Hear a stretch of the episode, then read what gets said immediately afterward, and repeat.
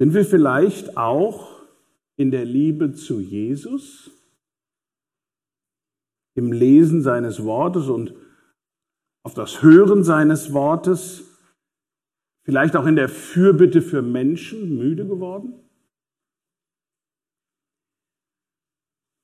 Wie weit wird uns die Müdigkeit oder auch Lustlosigkeit bringen? Wir haben uns vielleicht hineingegeben in diese Müdigkeit und Lustlosigkeit und nur jeder von uns selber kann beantworten, wie tief er darin in den letzten Wochen und Monaten ja hineingerutscht ist. Im Rückblick auf die letzten Monate habe ich eine berechtigte Frage. Wie viel Liebe und wie viel Leidenschaft hat Jesus dir und mir geschenkt? Wie viel Liebe und Leidenschaft habe ich Jesus geschenkt? Dieses Semestermotto sollte keinen künstlichen Druck erzeugen, werde nicht müde. Es ging nicht darum, bis in die Nacht wach zu bleiben, obwohl das ja einige gut praktiziert haben. Aber ähm, es sollte ein Motivationsschub sein. Mein Rat im April, als ich die Semesterstartpredigt gegeben habe, an mich und uns alle war was, werde nicht glaubensmüde, bleib wach im Glauben und bekomm keine eingeschlafenen Füße beim Thema Mission und Evangelisation. Hab besonders wache Augen, wache Ohren, wenn es um das Bibelstudium geht. Lass dir keinen theologischen Bären aufbinden. Heute, fast zum Ende des Semesters, möchte ich euch allen einen Bibelvers ans Herz legen, der uns bei Glaubensmüdigkeit immer helfen möchte. Aber zuvor noch kurz glaubensmüde. Das werden wir ja ganz schnell. Gerade auch in der Situation in den letzten Tagen, die wir erlebt haben, die ja in einigen Gebieten teilweise sintflutartige Ausmaße angenommen hat. Wir können dem Herrn nicht genug danken, dass bei uns hier im Bibelcenter wirklich so glimpflich abgegangen ist mit den vollgelaufenen, mit dem vollgelaufenen Heizungskeller und der gefluteten Kläranlage, die wir hatten. Bei all den schrecklichen Bildern, die uns in diesen Tagen erreicht haben, fiel mir sofort ein Gebet, ein, ein Lied ein, das vor ja, über 3000 Jahren geschrieben wurde, aber an Gültigkeit nicht verloren hat. Schlag mal bitte auf Psalm 69. Und wenn wir über Glaubensmüdigkeit reden, dann ist es genau eigentlich das, was hier ausgedrückt wird. Ein Klagelied des Psalmschreibers David. Psalm 69. Und da heißt es ab Vers 2, Psalm 69, Rette mich Gott, das Wasser steht mir bis zum Hals. Ich versinke im tiefen Schlamm. Meine Füße finden keinen Halt mehr. Die Strudel ziehen mich nach unten und die Fluten schlagen schon über mir zusammen. Ich habe mich heiser geschrien und bin völlig erschöpft. Der letzte Hoffnungsschimmer ist erloschen. Vergeblich halte ich Ausschau nach meinem Gott. Und genau das, genau das hatten wir ja in den letzten Tagen. Du schiebst vorne das Wasser weg im Keller, so war es wenigstens bei uns, und hinten kommt es wieder rein.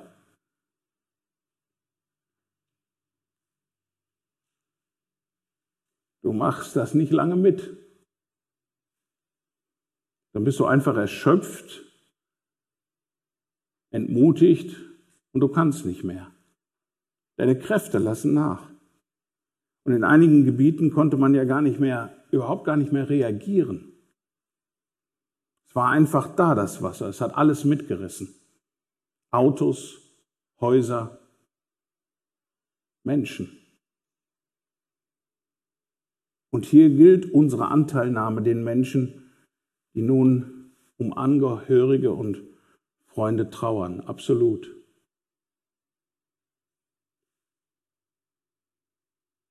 Wenn die Dinge nicht mehr so laufen, wie man sich das vorgestellt hat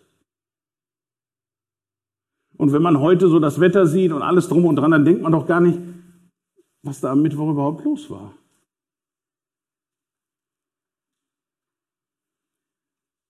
Wir sind enttäuscht, wenn es eben nicht so läuft. Und wenn solche Dinge passieren, wie sie am Mittwoch auf Donnerstag passiert sind. Wir sind enttäuscht, distanzieren uns, ärgern uns ganz tief innen drin und gehen vielleicht sogar auf Distanz zu Gott. Und wir fragen uns dann, wie kannst du Gott so etwas zulassen? So viele Tote, so viele Vermisste. Wir sprechen ja im Moment wirklich von einer sehr hohen Zahl an Toten. 160 Toten und über 1000 Vermisste noch.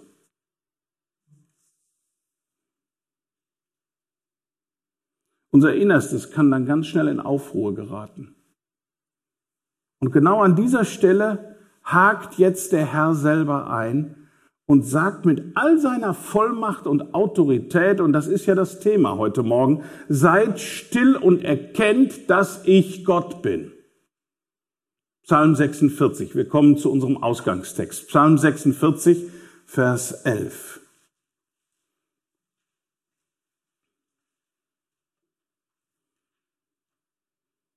Seid still und erkennt, dass ich Gott bin. Ich werde erhaben sein unter den Völkern, ich werde erhaben sein auf der Erde. Seid still ist genau das Gegenteil von innerer Aufruhr.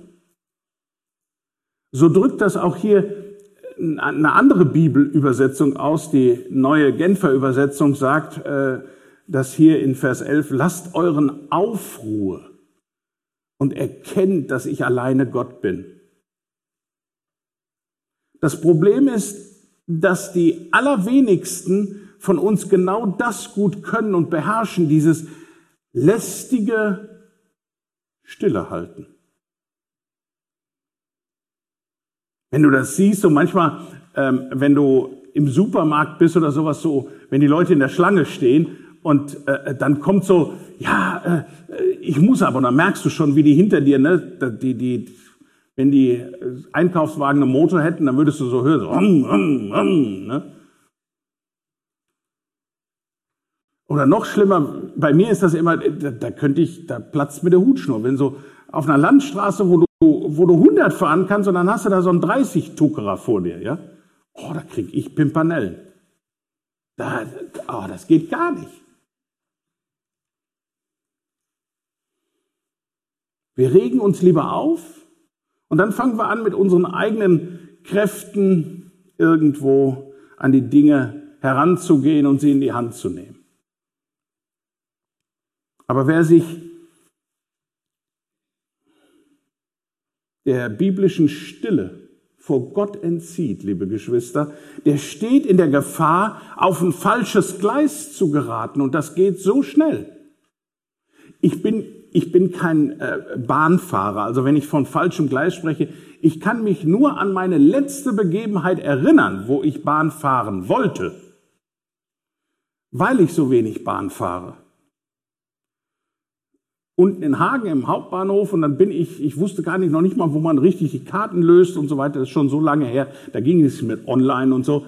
Und dann habe ich in der Schnelligkeit, habe ich äh, weil hier alles so überstürzt losging, habe ich mein Portemonnaie vergessen. Und in der Hälfte der habe ich gesagt, oh, ich habe mein Portemonnaie nicht. Dann bin ich wieder zurückgefahren und habe das Portemonnaie geholt und dann wurde es aber knapp, aber so knapp, dass ich auf, den auf das Gleis gehechtet bin und dann sehe ich auf dem Nachbargleis, wie mein Zug abfährt weil ich bin auf das verkehrte Gleis gegangen. Und dann war wortwörtlich der Zug für mich abgefahren.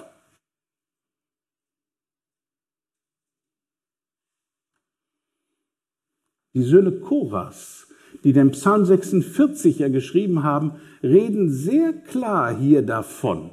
Sie nehmen kein Blatt vor den Mund und, und sprechen aus, wer alleine helfen kann, wenn die Welt auf einmal Kopf steht. Psalm 46, 1 bis 4. Wir haben es ja schon gehört in der Schriftlesung, dem Vorsänger von den Söhnen Choras auf Alamot. Alamot also so und in der Erklärung musikalisch Ausdruck für Mädchen oder junge Frau, wahrscheinlich in einer sehr hohen Tonlage gesungen, ähm, ein Lied. Gott ist unsere Zuflucht und Stärke, ein Helfer bewährt in Nöten. Darum fürchten wir uns nicht.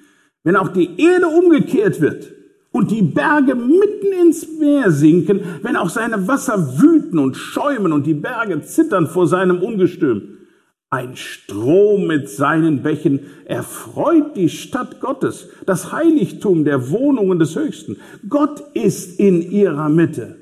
Sie wird nicht wanken. Gott wird ihr helfen, wenn der Morgen anbricht. Die Völker toben, die Königreiche wanken. Wenn er seine Stimme erschallen lässt, dann zerschmilzt die Erde. Der Herr der Herrscharen ist mit uns. Der Gott Jakobs ist unsere sichere Burg. Kommt her, schaut die Werke des Herrn, der Verwüstung angerichtet hat auf Erden, der den Kriegen ein Ende macht und ans Ende der Erde, der den Bogen zerbricht, den Speer zerschlägt und die Wagen mit Feuer verbrennt. Also nach diesen ersten vier Versen hier, inmitten dem Chaos, den Kriegen, der Verwüstung und Unsicherheit damals und auch heute, 2021 spricht der Herr jetzt dieses Machtwort aus Vers 11, diesem, diesem Ausgangstext hier, seid still und erkennt, dass ich Gott bin. Heute möchte ich mit uns allen, ganz besonders mir selber, mal so ganz praktisch aufzeigen, wie das geht, dieses Stillsein. Und die, die mich kennen, wissen, wie schwer das fällt, mir stille zu sein. Was meint denn jetzt eigentlich hier die Bibel mit Stille sein? Klebt Gott vielleicht einem äh, so, so, so, so ein Gaffertape, so, so, so ein Kleber, so Quatsch über den Mund, so. Hast du das mal gemacht bei jemandem? So ein Kleber über den Mund geklebt? Und wenn der dann reden will, dann, dann geht das ja immer nur so. Da ist nichts mit Stille. Du klebst das nur drüber, aber der will ja trotzdem reden. Dieser Vers drückt was ganz anderes aus. Er sagt ja nicht, dass es darum geht, nur ohne Sinn und Zweck den Mund einfach zu halten, sondern es ist ein wichtiges Und angefügt. Bitte, guck mal rein. Sei still und was, was heißt es da? Und erkennt. Aha, darum geht es also. Mit unserem Reden stehen wir in der Gefahr, das Erkennen zu verfehlen. Stillsein ist keine Methode der Bestrafung, kein, kein sinnloses Timeout oder, oder so ein göttliches Werkzeug ohne Sinn und Zweck.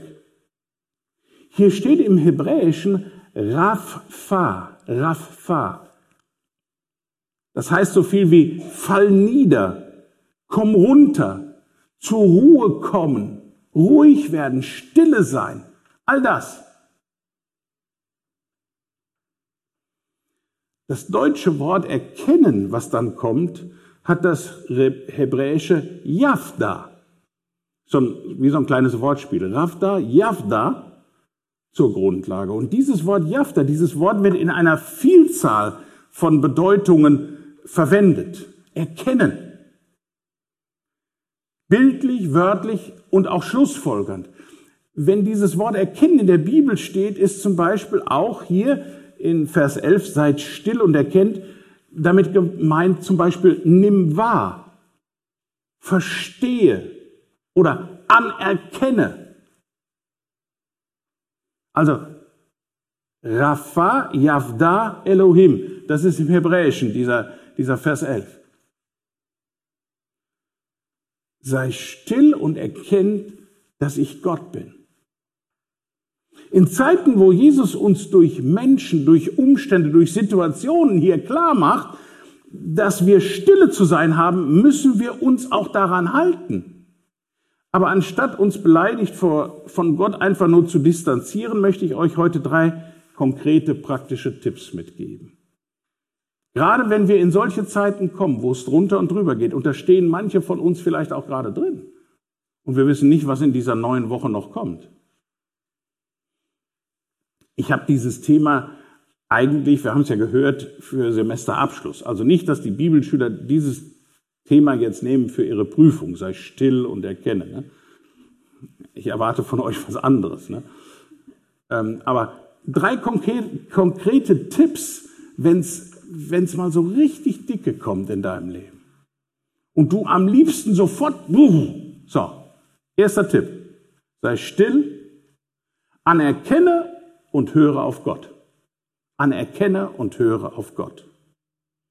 Den wahrhaftigen, ewigen Gott zu erkennen und in dieser Erkenntnis zu wachsen, ist der erste Sinn des Stilleseins. Das wird aber niemals gelingen, wenn wir ihn und seine Pläne und seine Grundsätze, seine Ethik nicht anerkennen. Gott offenbart uns sein Wesen und seinen Willen hier. Guck mal hier, da drin, in Gottes Wort. Wenn wir das Gefühl haben, dass in unserem Privatleben oder auch der, der, der Welt irgendwo alles Kopf steht, dann ist es höchste Zeit, uns mit dem Wort Gottes hier zu beschäftigen und eben ihn nicht anzuklagen.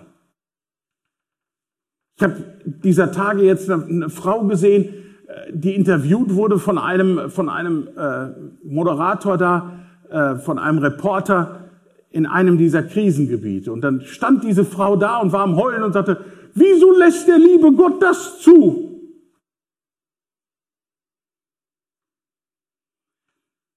Interessant ist, dass wenn solche Katastrophen ja kommen, dann kommt auf einmal Gott wieder ins Spiel.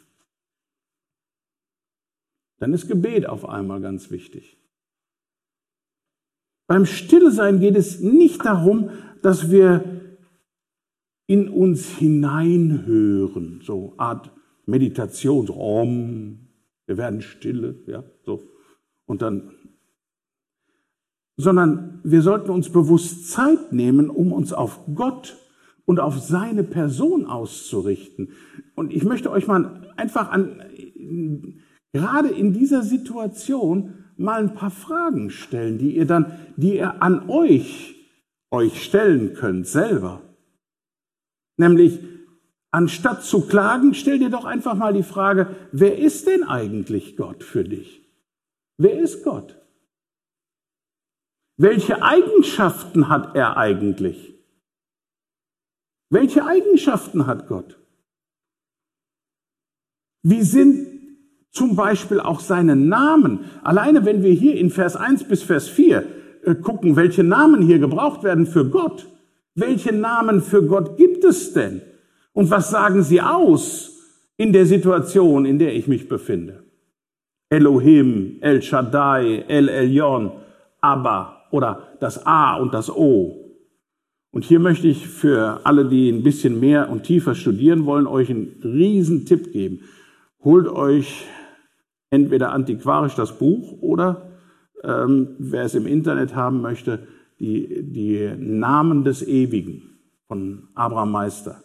Ist so ein dicker Schinken, 554 Seiten, über die Namen Gottes, die Namen des Ewigen. Wer es nicht kriegen kann, kannst es dir kostenlos downloaden, auch unter zeltmacher.eu.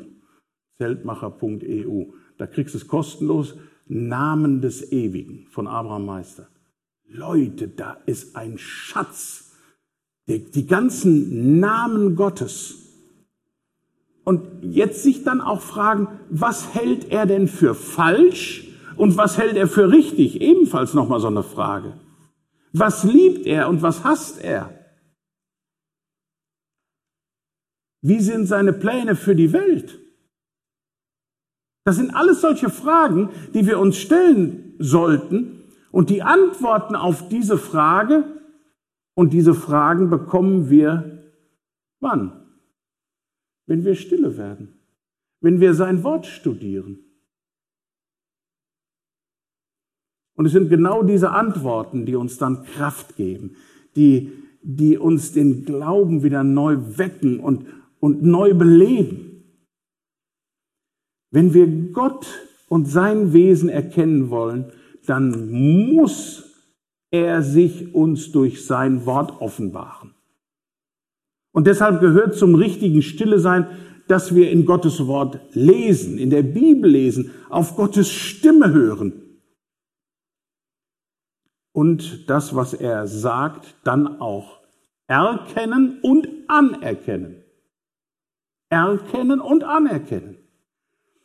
Bibellesen macht mehr wach als das beste Koffein in der Tasse am Morgen.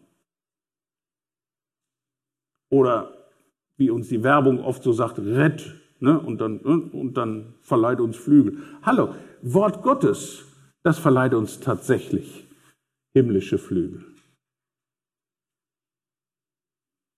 Seitdem Corona losgegangen ist, haben manche Christen sich wie auf einem Schleudersitz gefühlt, so habe ich den Eindruck.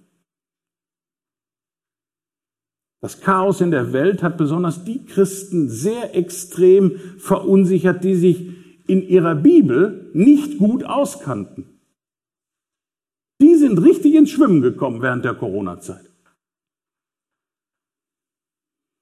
Ja, ist das jetzt, und das geht hier jetzt alles weiter, auch mit dem Impfen. Ja, ist das jetzt das Mahlzeichen und dies und das. Da wird gemacht und getan ein, oh, Leute verschwenden ihre Zeit um das Eigentliche sich nicht mehr kümmernd weil sie alles Mögliche über Corona und irgendwelche Klamotten und dies und oh, ba, ba, ba, ba, ba. Leute, wie lassen wir uns verunsichern als Christen und bleiben nicht mehr stur in Gottes Spur? Wenn uns die Worte fehlen, dann fühlen wir uns auf einmal einsam. Aber wir sind nicht die ersten Menschen, deren Pläne sich in Luft auflösen. Liebe Geschwister, ich habe ein Buch, das ist so dick. So ein Schinken, ich habe es im Moment jetzt nicht sofort gefunden. Das ist so dick. Das sind alles Ankündigungen, dass die Welt untergeht und dass wir, dass wir irgendwo in der letzten Zeit sind und allem drum. Auf jeder Seite dieses Buches steht irgendwo, wo Menschen in diesen Jahrhunderten, Jahrtausenden schon gedacht haben, die Welt geht unter, weil das und das und das passiert.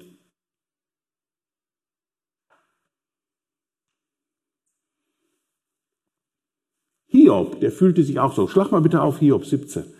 Hiob. Er musste in all seinem Leid anerkennen, dass Gott Pläne über, dass Gottes Pläne über seinen Plänen stehen. Und dann sagt er in Hiob 17, Hiob 17, Vers 11. Hiob 17, Vers 11.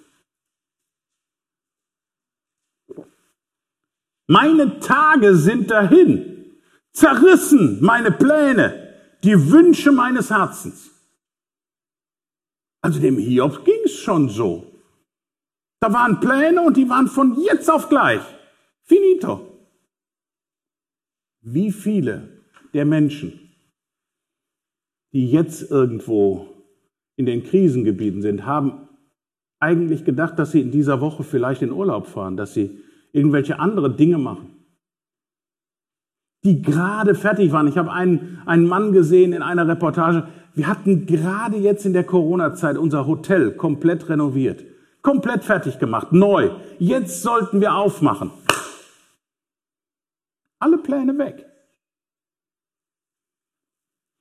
In Zeiten, in denen Gott uns zum Stillesein verdonnert, tun wir gut daran, die Entscheidungen zu treffen, Gott neu und tiefer in der Bibel entdecken zu wollen. Das ist heutzutage gar nicht so leicht, gerade auch für euch Bibelschüler.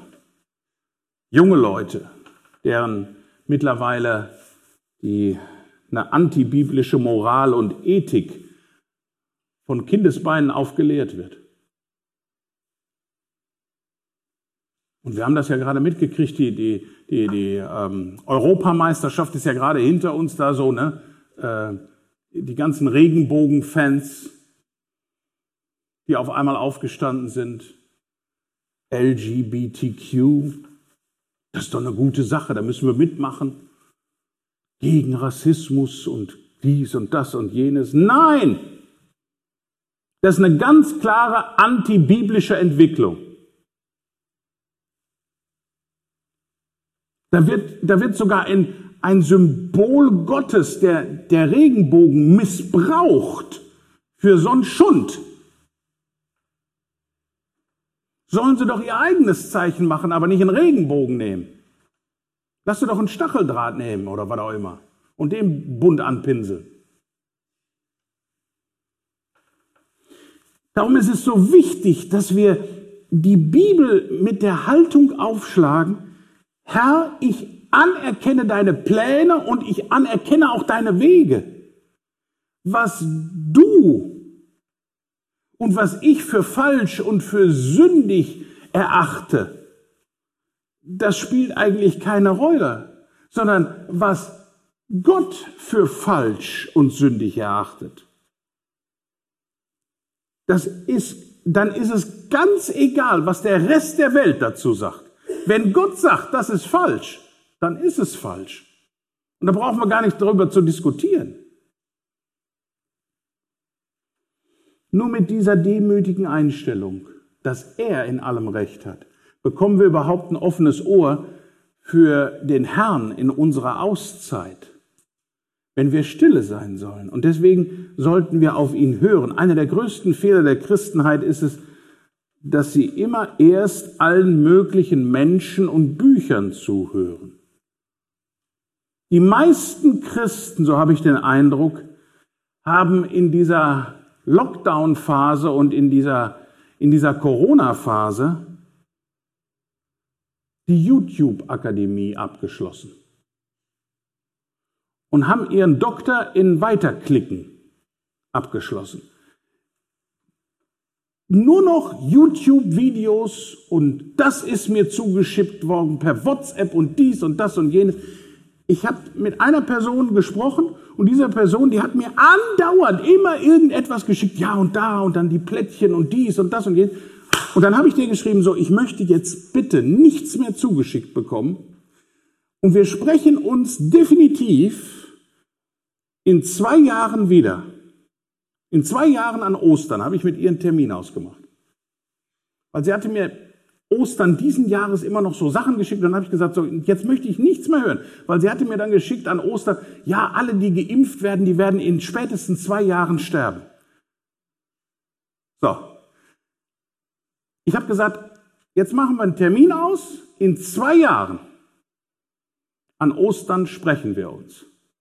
Und wenn dann Israel also zu 80 Prozent ausgerottet ist, weil die sind ja geimpft zu 80 Prozent, dann sprechen wir uns wieder. Vorher nicht. Ich will davon nichts mehr hören, weil es mir die Zeit raubt.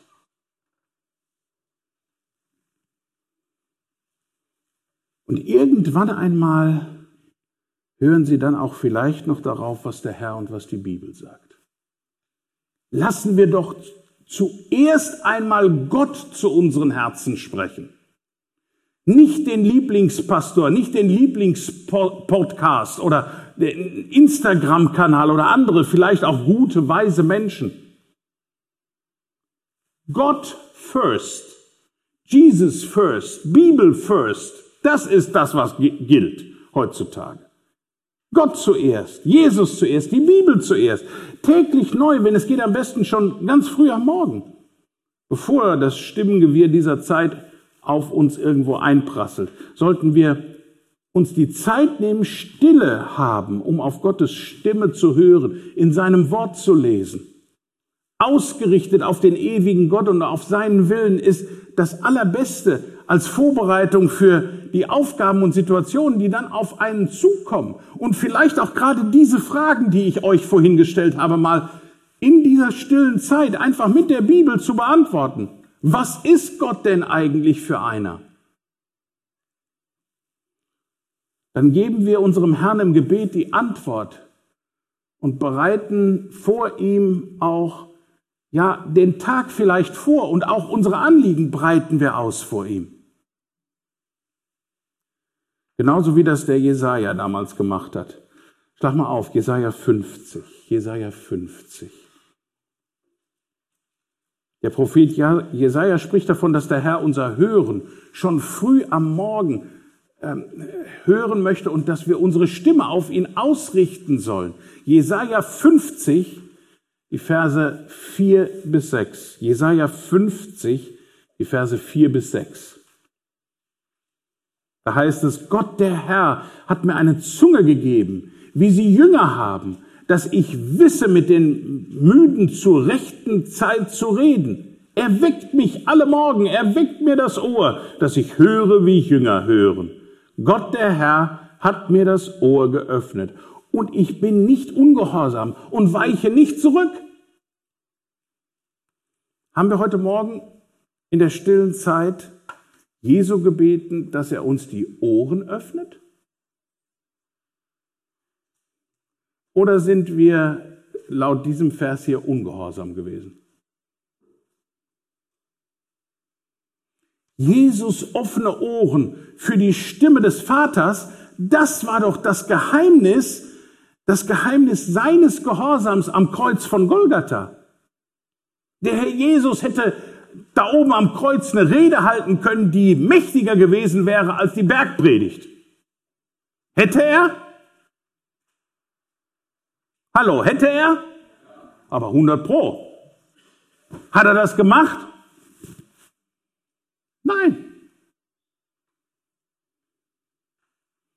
Wenn Zeiten kommen, in denen es scheint, als würde Gott nicht zu uns reden, sollten wir Jesus täglich bitten, öffne mir die Ohren, die geistlichen Ohren, Herr. Ihr kennt das bestimmt auch, dass, dass uns dann plötzlich in bestimmten Situationen ein Bibelvers in den Sinn kommt. Auf einmal. Das ist der Heilige Geist, der uns erinnert, ermutigt, aber auch ermahnt. Wenn wir die Entscheidungen treffen, Gottes Person und, deren, und, seine Pläne auch anzuerkennen, werden wir auch auf die unangenehmen Worte unseres Herrn hören. Weil nicht alle Worte unseres Herrn sind für uns immer so angenehm. Mm. Weil wir hoffen, dass Gott es ja gut mit uns meint. Wir hoffen ja, dass Gott es gut mit uns meint. Und, und das ist genau dieses Thema, diese, dieses Thema Hoffnung. Darum geht es auch in der Zeit, in denen wir still sein sollen. Und das ist mein zweiter Tipp heute Morgen. Also erster Tipp war, sei still und anerkenne und höre auf Gott. Zweiter Tipp, sei still, hoffe und warte auf Gott. Sei still, hoffe und warte auf Gott. Um zuversichtlich und hoffnungsvoll in den neuen Tag äh, zu gehen, benötigen wir das stille ausgerichtet sein auf den, der unsere Hoffnung ist. Jesus Christus, Gott selber, der Sohn Gottes. Für ihn gibt es keinen hoffnungslosen Fall und keine hoffnungslose Situation, auch jetzt nicht, in der absoluten Hochwasserkrise. Auch jetzt nicht in der, in der vierten, fünften oder in der letzten Dauerwelle. Keine Ahnung. Und was noch alles kommt.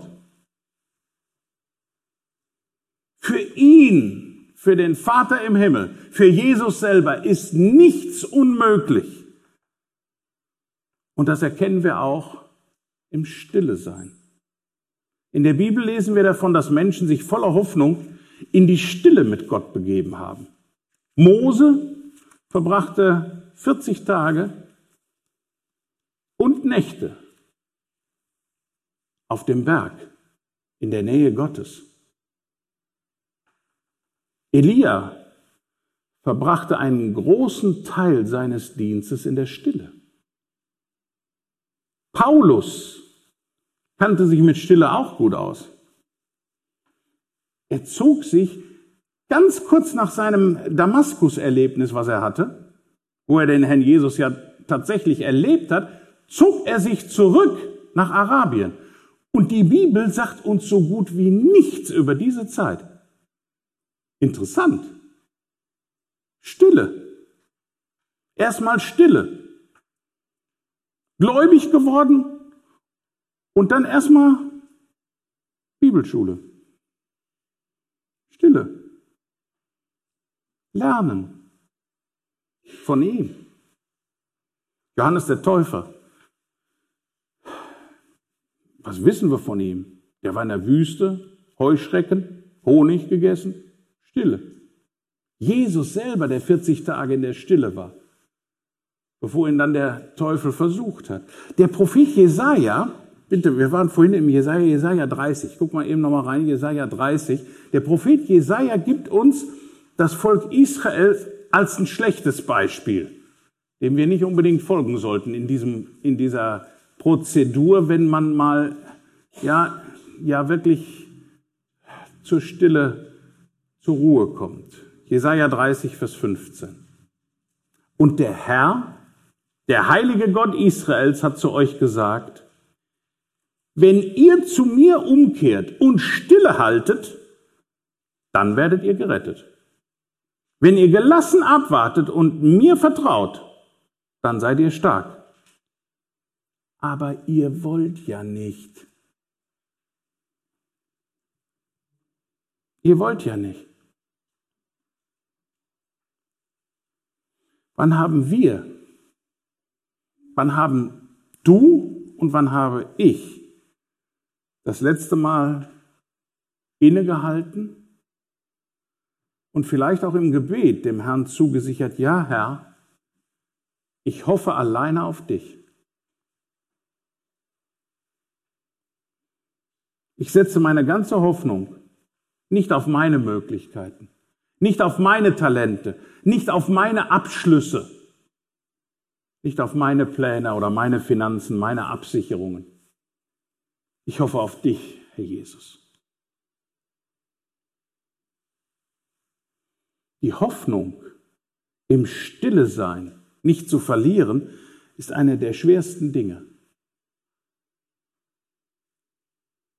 Ganz einfach, weil wir oftmals so ungeduldige Menschen sind. Und das geht ganz schnell. Aber ich kann euch aus eigener Erfahrung sagen, wenn sich Gottes Zusagen noch nicht erfüllt haben, Bitte, wenn sich Gottes Zusagen noch nicht erfüllt haben, dann müssen wir ganz konkret und konsequent weiter warten. Es bleibt uns gar nichts anderes an der Stelle. Auf ihn zu hoffen. Friedrich von Bodelschwing hat das mal so ausgedrückt. Wir warten, aber unser Warten ist Hoffen. Wir warten, aber unser Warten ist Hoffen. Also ist auch Warten immer wieder für uns angesagt als Christen. Die Gemeinde wartet seit ihrer Entstehung an Pfingsten darauf, dass Jesus Christus wiederkommt. Das sind nicht nur Hunderte, das sind jetzt Tausende Jahre. Und trotzdem haben wir und sollten wir jetzt Maranatha-Hoffnung haben. Mehr denn je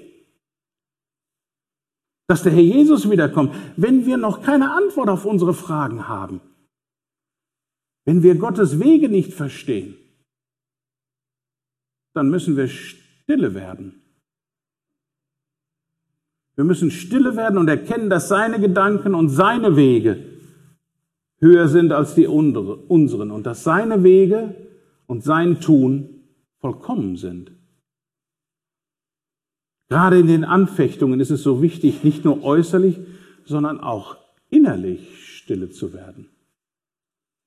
Und wenn wir in den Anfechtungen innerlich nicht ruhig werden, dann dürfen wir Jesus, der sogar unsere inneren Stürme stillen kann, bitten, mach mich still, ganz still in dir, Herr.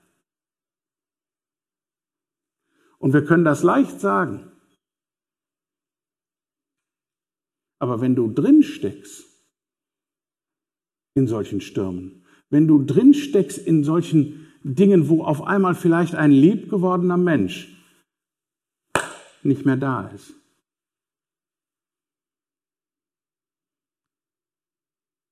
dann zu sagen, ich werde stille vor dir, Herr. Weil ich es nicht begreifen kann, warum dieser Mensch nicht mehr da ist Warum musste dieser Mensch so früh gehen? Wir, wir haben nicht auf alles eine Antwort. Aber dann stille zu werden in ihm und sich diese Stille vom Herrn schenken zu lassen, das ist das, was der Herr uns, dir schenken kann. Und wenn wir in den Anfechtungen innerlich dann nicht ruhig werden, tu es. Herr, mach mich stille in dir. Du und ich, wir sind mit unserer Unruhe nicht alleine. Die Bibel ist voll mit Menschen, die bei diesem Thema im Gebetskampf gestanden haben und damit hoffen, gehofft haben und sie warteten täglich, stündlich auf sein Eingreifen. Ich will dir nur zwei Beispiele aus Gottes Wort eben noch sagen. Psalm 37, Vers 7, guck mal rein. Die gehofft haben äh, in ihrer Situation. Psalm 37, Vers 7, hier der König David.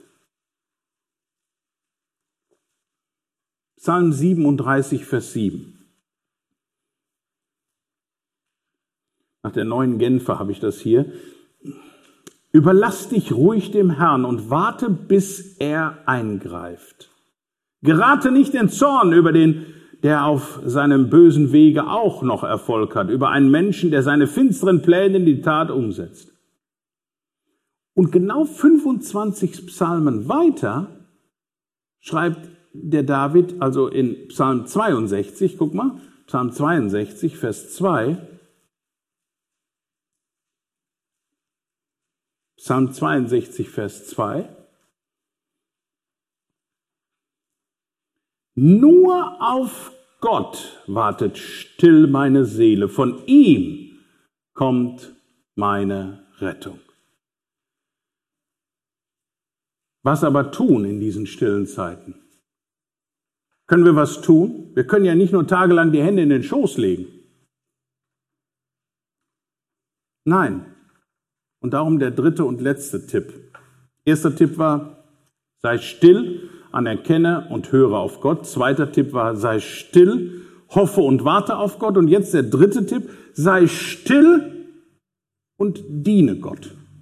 Sei still und diene Gott. Still sein und trotzdem gleichzeitig dienen. Das ist doch eigentlich ein Widerspruch in sich, oder? Stille sein und trotzdem gleichzeitig dienen, das ist für die meisten das aller, aller Und liebe Geschwister, ich habe da vor kurzem sogar so eine, so eine Verskarte von gemacht. Wenn du so in so einer tiefen Situation drin bist und so mit allem drum und dran, dann kommen ja von allen möglichen Seiten irgendwo so, ja, du musst das machen, dies machen, jenes machen, das tun, das machen, dat, dat, dat, dat, dat. Wenn ich all die Medizin genommen hätte, die man mir angedichtet hat in den letzten zwei Monaten, ich glaube, ich wäre schon tot.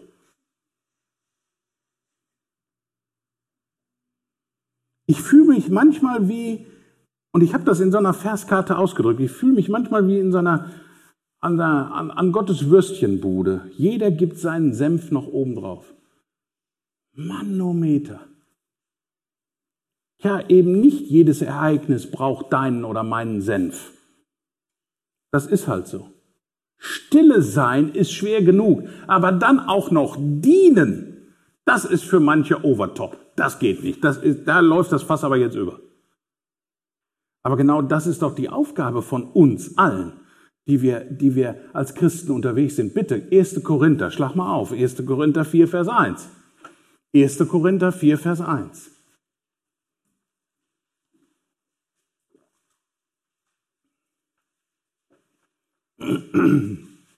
Erste Korinther 4, Vers 1. so soll man uns betrachten als Diener des Christus und Haushalter der Geheimnisse Gottes. Dienen meint ja nicht bestimmen oder herrschen, sondern loyal und treu seine Pflichten zu erfüllen. Nochmal. Dienen meint ja nicht bestimmen oder herrschen, sondern loyal und treu seine Pflichten zu erfüllen. Das ist schwer. Und ich sage das aus eigener Erfahrung. in meiner Erstausbildung zum Fotokaufmann, das war kein Zuckerschlecken. Mann, oh Mann, die haben mir alles gegeben, was die selber nicht machen wollten. Das habe ich gekriegt als Lehrling, als Stift damals, wie man das so schön genannt hat. Ich musste alles machen, was die nicht machen wollten. Und immer noch freundlich sein und nicht explodieren, aber ich habe da unten in den Kellergewölben, ah, wo die nicht bei der, bei der Inventur, da wollten die nicht rein. Mich haben sie da reingeschickt in das letzte Kellerloch. Und was hab, die Wände haben was von mir gehört. Gut, dass das da unten geblieben ist. Ich will auch nicht wissen, was manche vielleicht hier, manche Sträucher auf dem Gelände des Bibelcenters oder manche Strohhalme oder so, ne, mitbekommen haben, wenn manche, ne, wir hatten ja einen Bibelschüler, der musste, der durfte immer die Maulwurfshügel wegmachen, ne, weil so viele Maulwürfe da waren. Eideschnitz. Das hat er dann auf seiner Absolvierung, hat er dann, dann hat er immer anstatt irgendwo diese besonderen Wörter zu sagen, hat er dann immer gesagt, Grütze. Damit er das eine Wort nicht sagen muss, ne, mit SCH und Eise, ne, hat er immer Grütze gesagt, Grütze. Manometer. Im ersten Thessalonicher Brief ist die letzte Bibelstelle, dann wisst ihr, ich setze zur Landung an. 1. Thessalonicher wird uns gesagt, was für ein Leben wir zu führen haben. 1. Thessalonicher 4. 1. Thessalonicher 4, die Verse 9 bis 11.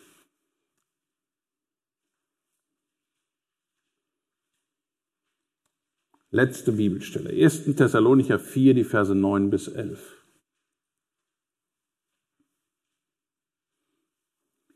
Über die Bruderliebe aber braucht man euch nicht zu schreiben, denn ihr seid selbst von Gott gelehrt, einander zu lieben.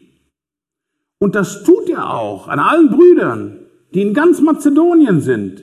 Wir ermahnen euch aber, ihr Brüder, dass ihr darin noch mehr zunehmt und eure Ehre darin sucht, ein auffälliges und spannungsgeladenes Leben zu führen.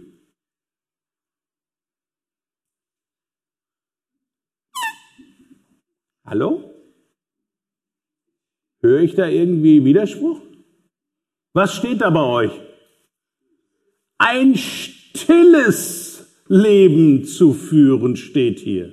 Ein stilles Leben zu führen und eure eigenen Angelegenheiten zu besorgen und mit euren eigenen Händen zu arbeiten, so wie ich es euch geboten habe. Oh, ah, das ist aber ein Ding. Andere Bibelübersetzungen schreiben hier, es muss eine Ehre für euch sein, ruhig und besonnen zu leben. Äh, die Neues Leben Bibel äh, sagt sogar, bemüht euch ein ruhiges Leben zu führen. Unser Lebensziel ist es doch, nicht ständig ein Drama zu erzeugen, da wo wir auftauchen, sondern zu dienen. Das muss doch unser Ziel sein. Aber ich habe manchmal so den Eindruck, dass wenn wir Christen, und ich will gar keinen angucken, oder doch, ähm, dass wir manchmal nur dafür da sind, wenn ich komme, dann muss es erstmal Theater geben. Dann muss es erstmal, boah, und jetzt muss ich erstmal meinen Frust loslassen und jetzt muss ich. Erst wir sind zum Dienen da. Ich habe einen Diener noch nicht ausflippen gesehen.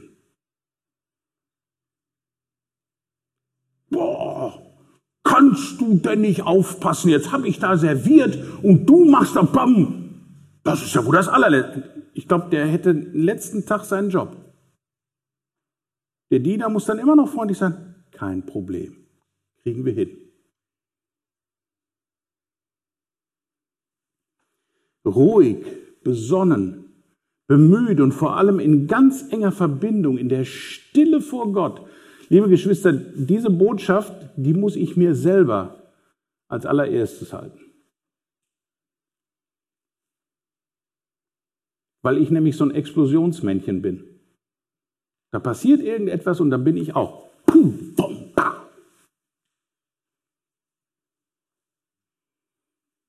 Dienen wir doch einfach mehr, liebe Geschwister ohne mit den Zähnen zu knirschen oder mit den Füßen so. Ich will aber, das ist mein gutes Recht.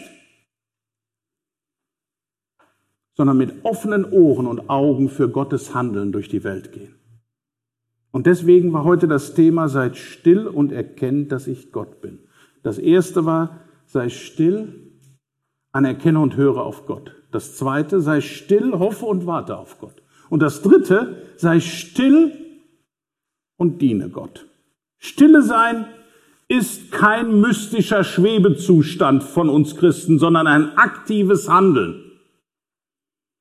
Ja, es umfasst das Anerkennen, das Hören, das Hoffen, das Warten, das auf Gott warten. Und last but not least, dienen heißt.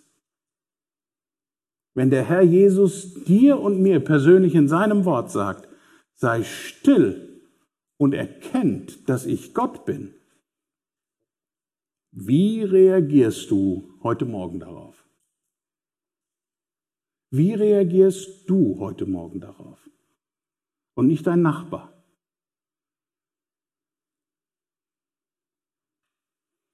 Ich wünsche uns, dass wir an diesem Tag und in dieser kommenden Woche den Mut haben, mitten in den Terminen, in den Sorgen, unserer Unruhe und all den Zweifeln einfach Stopp zu sagen und stille zu werden um Gott zu erkennen. Amen.